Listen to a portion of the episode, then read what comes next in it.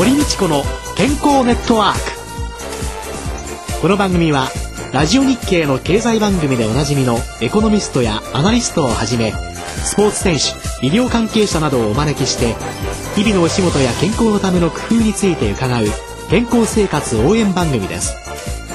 新しい時代の健康と美しさを創造する「コサナの提供」でお送りいたします。未来を開くテクノロジー。サイエンスに裏付けされた製品とサービス。コサナは独自のビジョンによって新しい時代の健康と美しさを創造し皆様のより豊かな生活に寄与したいと願っています。正直に科学する。私たちはコサナです。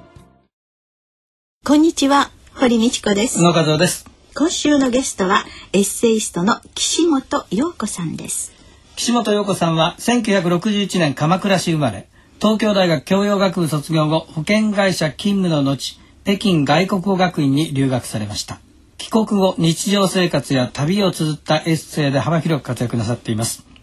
買おうかどうかがんから始まる体の辞典ゆる気持ちいい暮らし術など数多くの著書を発表なさっています。私あのこのゆる気持ちいい暮らし術この本ね読ませていただいてね一番最初から衝撃で。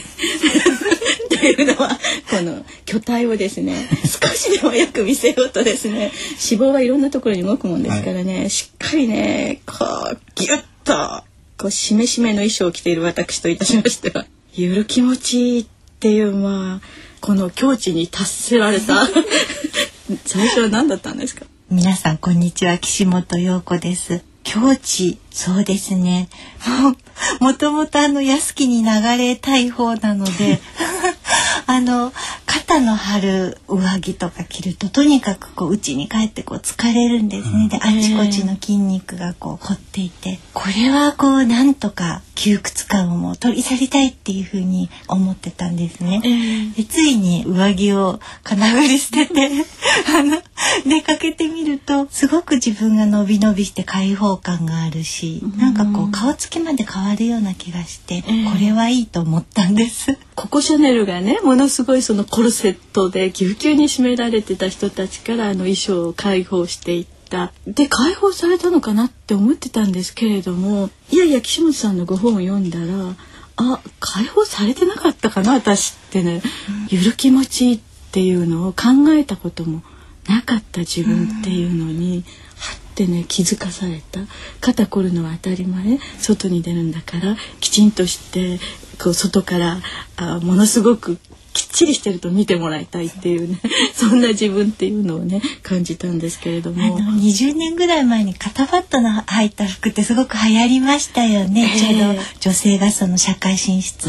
の時代で。はい、でそれから時が移ってどうもあのあそこまでこう肩パッドを貼っていかつくするのはこうかっこ悪いっていうふうに女性自身も感じるようになった。うん、でもいい女でいなきゃいけないみたいなしかもこう40になっても50になってもいい女でいなければいけないみたいなこう圧力って一方であるような気がするんですね。でそれもちょっとこうしんどいぞっていうのは感じてるんです。自然に生きるっていうのはねとても大切なんですけど小野さんなんかはどう思われます？さっきこう上着を脱ぐっておっしゃいましたけどなかなかその脱ぐチャンスっていろんな場面場面でないですよね。どうやってしたらいいかいつも考えるところなんですけど。そうですね、はい、あの下手すると本当にこう外では上着家に帰るといきなりパジャマみたいになっちまって中間がないっていうようなことがありがちですよね。まあ、今日も私あのテレビと違って映らないのをいいことになんかこう長いこうシャツ1枚で着てしまったんですけども、うん、まあせめてあのシャツはシャツだけれども例えば洗濯をしておくとか、あの清潔にはしておくとか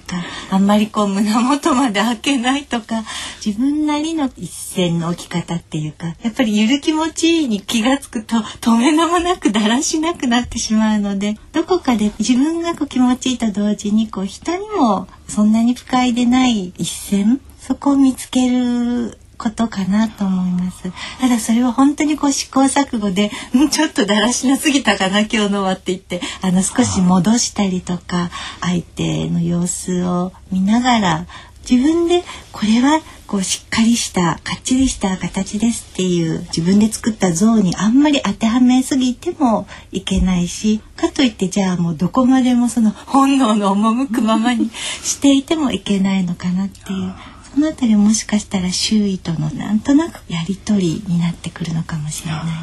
ゆる気持ちいい暮らし術この著書の中にあのチュニックの紅葉なんかも書かれてますけれども これなんかはどうかそうですね。あのチュニックってリスナーの皆さんほとんどご存知だと思うんですけども。まあいや皆さんわかんないですよね。わかります？チュニック。えわかりますよ。あ失礼しました ゆるワンピースみたいなものですよね。で私もあの昔の人間だからある時からあの女性たちがワンピースの下に昔でいうズボンを履き出してこの格好って何埴輪かみたいに驚いたんですね。最初はね、そうですよね。だけど自分がいざその、まあ、パンツルックで出かけなければいけないとすると、パンツの上にこう昔のこう短いカットソーなんかを着ると常にこうお腹をこう引き締めていなきゃいけないこう私も食べるとイカ水でこう下の腹がこうぽっこりと膨らむ方なので、ええ。食べるのも気にしなきゃいけないみたいなこと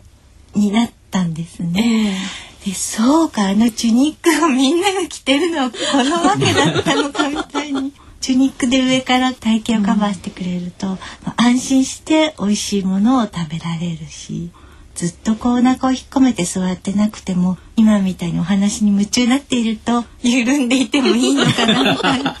そうやって体ををゆるゆるくするっていうか、許しちゃうっていうのとその先ほどだらしなくなってしまうっていうような表現もちょっとあったんですけれども緊張してない方がやっぱりいいんでしょうかね？なんかやっぱり終始一日、まあ、起きてる間中緊張してるってのはやっぱりこう無理があるような気がするんですね。で多分私たちの今のこうリズムの生活って意識しなければ逆に緊張しているような気がするんです。例えば私がそのゆる気持ちいいの反対だって思っているのは、ええ例えばスピードがあるとか即レスポンスしなければいけないとか、あといつも周囲に神経を張り巡らせているとか。で今その私がゆる気持ちいいの反対で開けた状態って私たちのその忙しい暮らしのまさに常の状態ですよね。がそれを思えば意識してたまにはチュニックで緩めましょうぐらいでむしろちょうどいいんじゃないかなって気がするんですね。そういえばその現在のその疾病構造とかねいろんなことを考えると確かに生活習慣病もいろいろあるんですけれどもがんとかいろんなことを考えると交感神経が常に興奮しているような日常生活。そういう中でゆる気持ちっていうのはもしかしたら副交感神経をずっと意識して優位にしてあげて免疫力も高めて健康でいきましょう提案なのかなっていうようにね。考えながら見てたんですけれども、もう一つ締めないとですね限りなくウエストって太くなってったりとか いろいろあるんですけどそのあたりはどうですか？実践されてみて。私もあの実は自分の今の3サイズって知らないんですね。ええ。ただそのそれに歯止めをかけるのってこう窮屈な服を着て外からこう締めることではないような気がするんですね。ただゆるい服を着てでも一方でそれこそ運動をするとか内側から締めていくみたいな方がむしろ体にいい締め方なんではないかなって思うんですね。外から無理やりギュッと締めるんではなくて、はい。自分の筋肉を中から。外から無理やり締めててそれを外せばそのまま膨れるだけだけど内側から締めていけばたとえゆるゆるな服を着ててもどこまでもどこまでもこう広がっていくことはないのかなと思って、そうするとそういうようなゆる気持ちいい衣装と、そしてそういう時間空間を作りになってそして自分で時々こうトレーニング。そうですね。今は週に1回ぐらいプールに泳ぎに行ってるんですね、そうするとこう泳ぎに行くとまた他の運動もしたくなって今あの寝る前に50回スクワットをしてるんです、というのは私も本当にそういう鍛錬みたいなことは苦手で苦手でもう1分でも早く寝たい方もうまたんきゅうって 寝たい方なんですけれども、プールで泳いでいてどうもその泳げば泳ぐほど肩が疲れるなって、これは足が全然効いてなくて、うん、腕の回転だけで自分を前に進めようとしているなって気がついたんです。えー、でもっと楽に気持ちよく泳ぐには足の筋肉がもう少しついてた方がいいのかなと思ってスクワットを始めたんです。だからスクワットそのものだととてもこうゆる気持ちいいどころがきつ気持ち悪い。ことなんですけど、ね、むしろあの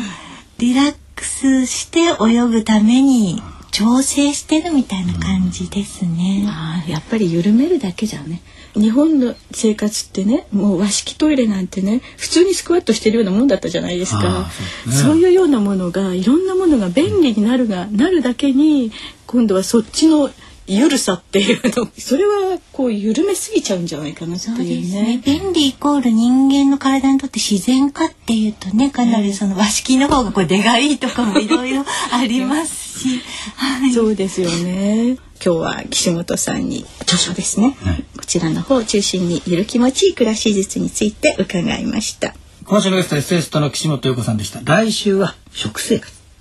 について伺いたいと思います。来週もよろしくよろしくお願いします。さて、続きましては、小皿ワンポイント情報です。今週も小皿の鴨井和文社長に伺います。鴨井さんよろしくお願いいたします。よろしくお願いします。よろしくお願いします。今月のゲスト、岸本陽子さんですが、無理をしない生き方についてお話を伺っておりますが、無理をしないといえばね、先生、あの、ダイエット。無理はしないでこうしたいもんですがね。私ね無理したダイエットをね何度となく何度となくこう言ってることとやってること違うんじゃないって感じなんですけれどもね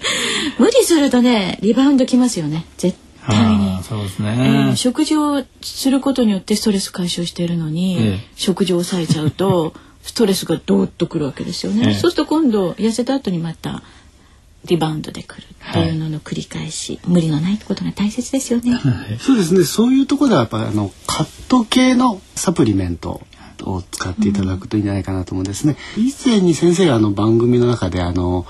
まあせっかくだから食べたいものを食べてあとはサプリメントにねっていうようなことを おっしゃられたことがあったかと思うんですが。そうなんですよね。あの無理しないでサプリメントをダイエットに使えれば。ただですね、ダイエット用のサプリっていうとね、下剤だとかね、うん、食欲をうんと抑えましょうとかねあるいは甲状腺ホルモンを活発にするものとかね結構ねいろんなサプリメントがあるんだけれども実は使っちゃいけないんじゃないのって思うサプリメントなんかもいっぱいあってそういう意味でサプリメントを買う時使う時の正しい知識っていうのを持ってほしいなっていうふうに思ってるんですけどね。そうですね。サプリメントの中で多分一番トラブルの多い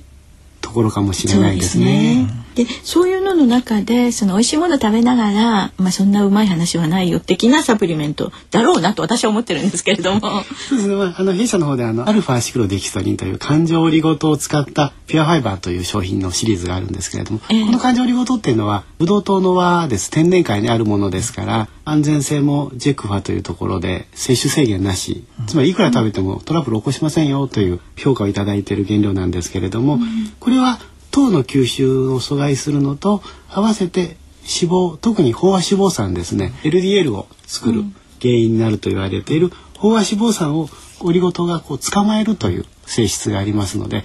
ちょっと食べた脂肪の一部をですね取り込まないように感情オリゴ糖に委ねるということで、食べないと大変なので、まあ、食べた部分の一部をちょっと手助けするというような使い方をしていただくとあんまり負担のない体重コントロールというんですかね、うん、まあどんどん痩せていくということではなくて理想な体に近づけていくというイメージでお使いいただくといいんじゃないかなというふうに思います。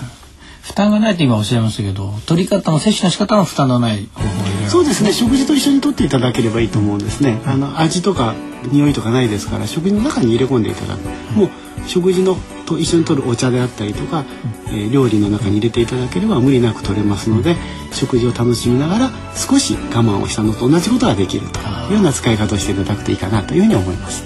これダイエットっていうだけじゃなくて血糖値が急激にパッて上がりませんのでね。だからこのヒントっていうのは糖尿病の治療薬っていうのはまさにこういうようなものを使ってるわけですから。糖尿病を予防するという意味でちょっと食事の中に利用していただいてもいいのかなというふうに思って伺ってました。はい、小佐のワンポイント情報お話は小佐野社長鴨井和美さんでした。堀道子の健康ネットワークお相手は堀道子と。宇野和夫でした。それではまた来週ごきげんよう堀道子の健康ネットワーク。健康と美容についてもっと詳しく知りたい方はぜひコサナのサイトへ。検索で「コサナ」カタカナで「コサナ」と入力してください。この番組は新しい時代の健康と美しさを創造する「コサナの提供でお送りいたしました。